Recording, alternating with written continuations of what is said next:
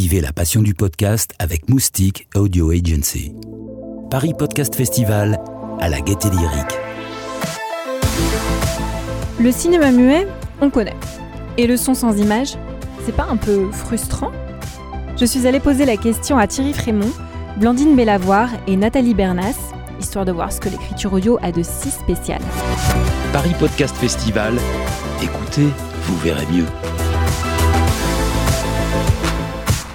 Thierry Frémont, bonjour. Vous avez prêté votre voix pour ce dernier épisode de la saison 1 de Noises. La comédie sans image, ça change quoi pour vous? Bah, ça change pas grand chose finalement, c'est la même implication, hein, je veux dire devant, devant le micro, ça me demande peut-être même encore plus d'engagement parce que on peut pas être rattrapé par une image qui pourrait euh, enjoliver quelque chose qui n'aurait pas été complètement impliqué. Euh, là, il n'y a que le son qui passe, donc il faut être total, il faut être investi et, euh, c'était, c'était assez joyeux, c'était joyeux de faire cette aventure en forêt amazonienne avec mes petits camarades. De quoi est-ce que vous vous aidez pour jouer? Est-ce que vous mentalisez des images? Vous imaginez des plans? De quoi est-ce que vous vous inspirez? Je me laisse plutôt embarquer par la, poésie du texte, par, quel que soit, que ce soit un texte poétique ou pas, je veux dire par, son, son souffle, par sa musique, par sa, et par ce que ça demande à, traduire. Je, c'est pas forcément des images euh, mentales, non. C'est plutôt du jeu. Là, en plus, on, jouait vraiment ensemble, on était tous les trois, parce qu'avec les nouveaux enregistrements, on peut jouer tous ensemble et se marcher dessus et se parler en même temps, ça marche. Donc euh, c'était vraiment voilà, juste de l'acting, de, la réaction, du rebond sur, euh, avec mes petits camarades et c'était c'est comme ça que c'est fait. Je vois que justement vous bougez beaucoup en me parlant. Je suis body language et moi, ça circule, ça, ça, faut que ça sorte, faut que ça s'exprime. Un homme total alors. Je sais pas, mais en tout cas pour l'occasion, oui. Merci beaucoup Thierry Frémont. Je vous en prie, c'était un plaisir. Blandine Bellavoir, vous êtes comédienne. Vous aussi, vous vous êtes perdue en Amazonie avec cet épisode Les Chachapoyas. Vous pensez qu'on peut faire du, cinéma avec du son seulement? Bah, je trouve ça merveilleux, c'est un exercice que je connaissais pas du tout. Euh, j'écoute des podcasts depuis pas très longtemps, euh, de la fiction et pas que. Euh, et je trouve que c'est un média incroyable. Et en tant que comédienne, là donc c'est le deuxième, la deuxième fiction que j'enregistrais, et aussi pour pour Bababam pour Noises.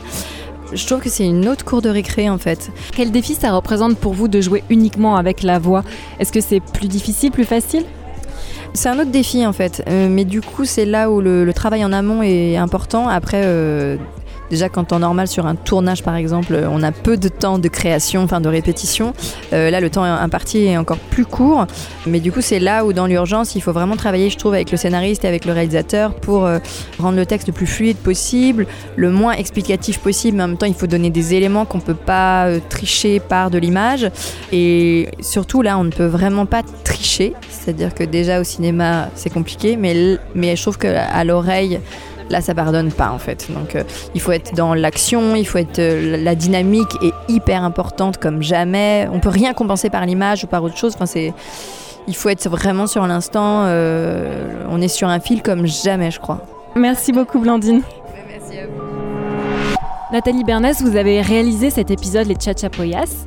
Nathalie, est-ce qu'il manque quelque chose à la fiction audio? Ce que je vous demande par là, c'est si la réalisation audio est le parent pauvre de la réalisation en fait.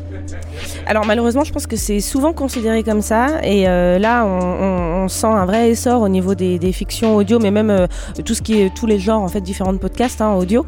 Euh, et moi, ce qui m'a plu dans cette réalisation de fiction, c'est de faire en fait renaître l'imagination des auditeurs en l'occurrence, parce que je trouve que c'est très intéressant. On est on est immergé par les écrans tout le temps, et, et le fait de redévelopper l'imaginaire et de permettre aux gens de fermer les yeux, de se poser un instant et de voyager comme quand on lit un livre. Et je trouvais ça très intéressant de se lancer ce petit et d'essayer d'embarquer euh, voilà, les gens dans cet univers-là. Quels autres avantages ça a de réaliser une œuvre pour des auditeurs et non des spectateurs? En fait, euh, au niveau du travail, c'est un travail euh, pour moi en tant que réalisatrice qui est passionnant parce que du coup, on est sur une recherche en termes de casting, puisque je m'occupe aussi du casting. voilà, on est vraiment sur de la recherche de voix et donc le physique en fait passe complètement à la trappe. Et pareil, voilà, on vit dans une société où on est beaucoup sur les apparences, donc ce défi-là aussi est très intéressant et important. donc il y a vraiment une grosse recherche de voix, mais qui c'est la même chose, c'est-à-dire que je vais au théâtre, je vais au cinéma, j'écoute des voix, je ferme les yeux, donc l'approche est complètement différente et ça c'est passionnant. Et après en termes de réalisation, mais c'est exactement ce que les comédiens disaient tout à l'heure, c'est-à-dire qu'on est complètement libéré en fait quand on est en studio et il se passe plein de belles choses et notamment ce qui s'est passé avec Thierry Frémont sur cet épisode où voilà il, bug un peu sur certains mots, du coup il reprend et du coup c'est des choses magnifiques parce qu'on a pu les réutiliser et ça fonctionne très bien.